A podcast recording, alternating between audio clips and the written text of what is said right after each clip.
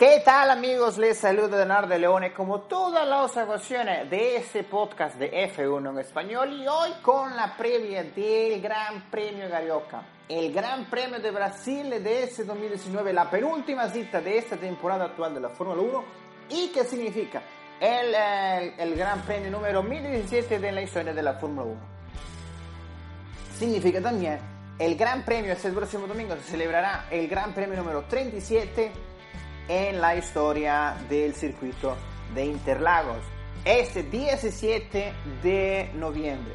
También recordar que fue, eh, se celebró en 10 ocasiones en el circuito de Jacarepaguá desde el 78 e ininterrumpidamente desde 1981 hasta 1989. La primera ocasión que se celebró en el circuito de Interlagos fue el 11 de febrero de 1973 fue debido en 1977 cuando se denominó, se rebautizó como circuito de Juan Carlos Pase debido a que fue este piloto brasileño que perdió la vida en 1977 debido a un accidente en avión. Recordar que en el año 1973 la primera victoria se le llevó Emerson Fittipaldi, el piloto local, y recordar que en el año anterior se celebró en este circuito en el circuito de Interlagos, pero que no formaba parte del Gran Premio, no formaba parte del calendario de la Fórmula 1. Aquella victoria, aquella carrera en 1972 se la llevó el argentino eh, Carlos Reutemann, pero no formaba parte del calendario de la Fórmula 1 como ya hemos mencionado. La segunda colocación también se la llevó Jack Stewart, piloto campeón del mundo y que consiguió su tricampeonato aquel año.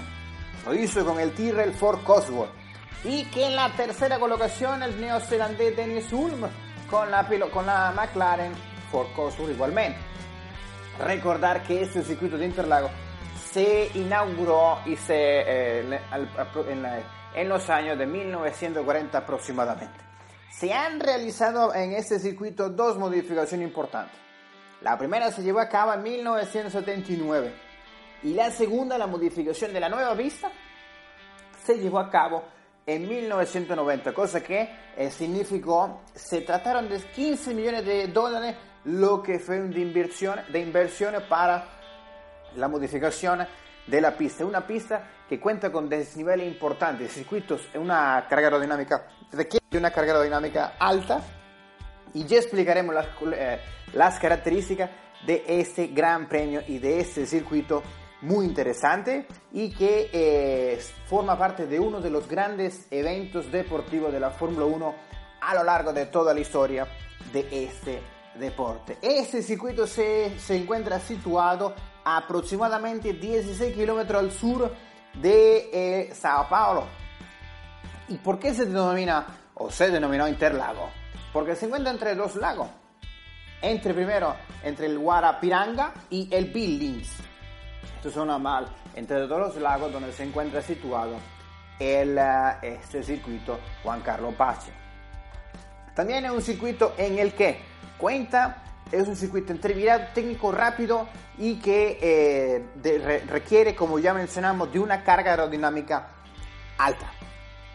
Tiene fuerzas laterales entre escala, como, como siempre hemos mencionado, en cuanto al proveedor de neumático Pirelli, siempre saca una escala de entre el 1 al 5. Fuerzas laterales desde entre del 1 al 5, 4. Una estrés de neumático de número 3. Una grip de asfalto de un intermedio, una, una, un grip del asfaltado, un intermedio número 3. Una, la abrasividad del asfalto cuenta con 3 puntos entre 1 y 5. Una carga aerodinámica entre 1 y 5 de número 4. Recordad que se correrán 71 giros una distancia de circuito de 4.3 kilómetros, una distancia de carrera de 305.909 kilómetros y una vuelta rápida que consiguió el piloto Valtteri Bottas en el año pasado, que eh, fue el año pasado cuando consiguió Lewis Hamilton su segunda victoria en el Gran Premio de Brasil, de 1 minuto 10 segundos 540 milésimas.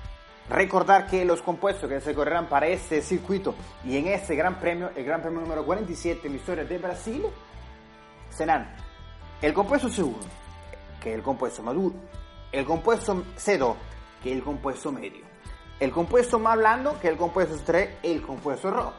todo también cabe a la espera de la posible eh, previsión meteorológica, el pronóstico meteorológico, que recordar que es una ciudad y que una locación muy húmeda y que en cualquier momento puede caer la lluvia como hemos oído y ha ocurrido en muchas ocasiones a lo largo en la historia de, eh, de este Gran Premio. Ya recordaremos, ya iremos más a la historia. En cuanto a hecho histórico importante, tanto 2008, 2007, 2012, 1991, 2003 también, pero ya entremos a fondo, pero primero haremos la, eh, la, la explicación de cada sector en cuanto a este Gran Premio.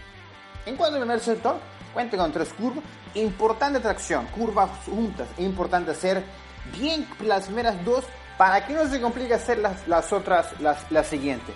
La curva 3 se puede hacer a fondo y a la, la, la, al salir de la, de la curva 2 se puede hacer a fondo para tomar de buena manera la curva 3. El segundo sector es la parte más revirada del circuito. Curvas a baja velocidad.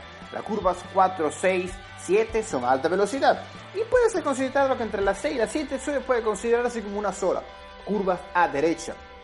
Desnivel importante entre las curvas 8 y 9. Se puede ver en las cámaras on board como el piloto no va, eh, va como eh, va en bajada, eh, continuamente va en bajada y subida. Eso es lo impresionante y lo que más llama la atención de este circuito. Conducir un monoplaza de Fórmula 1 a esa velocidad en ese, en ese circuito debe ser una de las cosas más emocionantes a título personal que se puede experimentar como un ser humano. Tercer sector, la parte rápida del circuito, de la curva 11 hasta la línea de meta. Se puede hacer a fondo, siempre y cuando no aparezca la lluvia. Vamos a recordar un poco cómo fue el Gran Premio de Brasil en el 2016. Aquí el Gran Premio significó la primera despedida de Felipe Massa en la Fórmula 1. Aquí el Gran Premio de Brasil, en aquel año, Max Verstappen dio una de las mejores conducciones sobre bajo, eh, bajo la lluvia y sobre asfalto mojado que hubiésemos podido ver en la era, en los últimos años de la Fórmula 1. Recuperó 10 en 16 giros, 11 posiciones. Recordar que luego del accidente de Felipe Massa, eh, tuvieron que, ya el, el piloto holandés, eh, tanto los dos pilotos de Red Bull tenían la goma intermedia, verde para aquel entonces. Al accidente de Felipe Massa entraron otra vez la, eh, la, la, la, monoplaza de la, de, la, de la bebida energética para hacer cambio en, sus, en su goma. El compuesto eh, full wet fue colocado en los dos en, el monoplaza de Max Verstappen que vio como su segunda posición y que le arrebató por la curva en la curva número 3 por fuera al, um, al que sería campeón del mundo en aquel momento le arrebataría la posición y que perdió la segunda colocación para luego salir de boxes en las últimas posiciones de la parrilla. Para ser específico, aproximadamente entre la 12 y la 13. Luego de esa eh, parada en boxes, la eh, conducción que llevó a cabo el joven eh, holandés que correría y que conseguiría su primera victoria en Barcelona, vio cómo sobrepasó a Bottas, a Richardo, a Kiat, a Ocon, a Nasser, a Ulkenberg, a Vettel y que Vettel fue salido de pista por la parte derecha, que luego se quedó. Eh, Carlos Sainz también, que fue su compañero de equipo hasta el Gran Premio de Barcelona, unas fechas antes, que fue colocado, el primero de China. Eh, también para la tercera colocación batió eh, el, confront, el, el, confrontó la, la, posición con Sergio Pérez y que en la curva 8 eh, se lo pasaría por, eh, intento por fuera y que en Juncao fue donde hizo el sobrepaso. Fue una de las eh, fue una de las demostraciones, la performance más increíble que se pudieron haber visto del piloto joven eh, holandés eh, y en los últimos años de la Fórmula 1. Para recordar y para ir cerrando el podcast del día de hoy, hablaremos un poco sobre lo que eh, sobre lo que ha sido toda la historia de la Fórmula 1 en el circuito bajo suelo carioca, o sobre suelo carioca, y, ba y bajo cielo carioca. 1991 significó la primera victoria de Ayrton Senna, cosa que recordar, que el piloto se quedó estancado su monoplaza en la, sexta, en la sexta marcha. la conducción que llevó a cabo el piloto tenía una diferencia más o menos de que entre, entre 20, aproximadamente 20 segundos en relación al italiano Ricardo Patrese, que veía como giro por giro le, le redujo 4 segundos por vuelta. Ayrton Senna en las últimas de cambio señaló al cielo y ya cuando hizo el acto, de, presencia, la lluvia era una de las cosas favoritas del piloto brasileño. Se puede ver también en el documental de Senna y en el libro de Giorgio Teruzzi, en la última, la última noche de Senna, es una de las eh, muy grandes obras literarias en que se puede leer todas las aventuras eh, documentadas y también un, parte, un poco de ficción en cuanto a la vida de este muy pasional piloto carioca y que consiguió su primera victoria en suelo local en 1991. En 2003, recordar el accidente de a, Fernando Alonso, que, incluso consiguió la tercera colocación. En el 2007, Kimi Raikkonen conseguiría su primer y único título mundial de momento. ¿Y qué, qué, significa? El último, campeonato, el, último campeón del mundo para la Ferrari hasta actualmente. En el 2008, lo que pudo haber el primer campeonato de Felipe Massa con la Ferrari, pero que en los últimos giros, y debido a que Toyota eh, por la, apostó por la goma dura, la, goma, la goma de seco y cosa que las condiciones no eran dadas para ello, fue sobrepasado Timo Glock, tanto Sebastian Vettel y Luis Hamilton para conseguir la quinta colocación y conseguir su primer campeonato mundial. Y él tiene 6. En el 2012, el piloto eh, Michael Schumacher eh, sería su retiro definitivo luego del 2006 de la Fórmula 1. Y en aquel 2012 fue cuando Sebastian Vettel consiguió su tercer campeonato mundial, sobrepasando a, eh, Michael Schumacher. Aquí fue también cuando eh, significó la, ha significado la última victoria del el equipo McLaren, cosa que consiguió en aquel gran premio la victoria Jenson Button. En el 2013, la primera, la, el retiro de Mark Webber. Recordar que el piloto se quitó el caso estando incluso dentro del habitáculo del monoplaza. En el año 2016 significó, ya recordar también la victoria de eh, el retiro del piloto del piloto Felipe Massa y aquella actuación eh, eh, impresionante y encomiable del el piloto Max Verstappen. Ha sido uno de los estos son todos.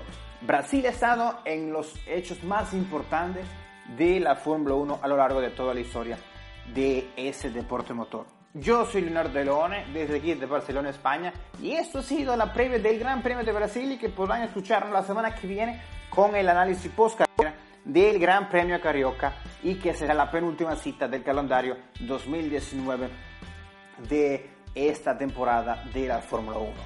Nos pueden seguir en arroba Leonardo Leone F, arroba F1 en español y eh, será hasta la próxima. Siempre un placer, muchas gracias y hasta la semana que viene.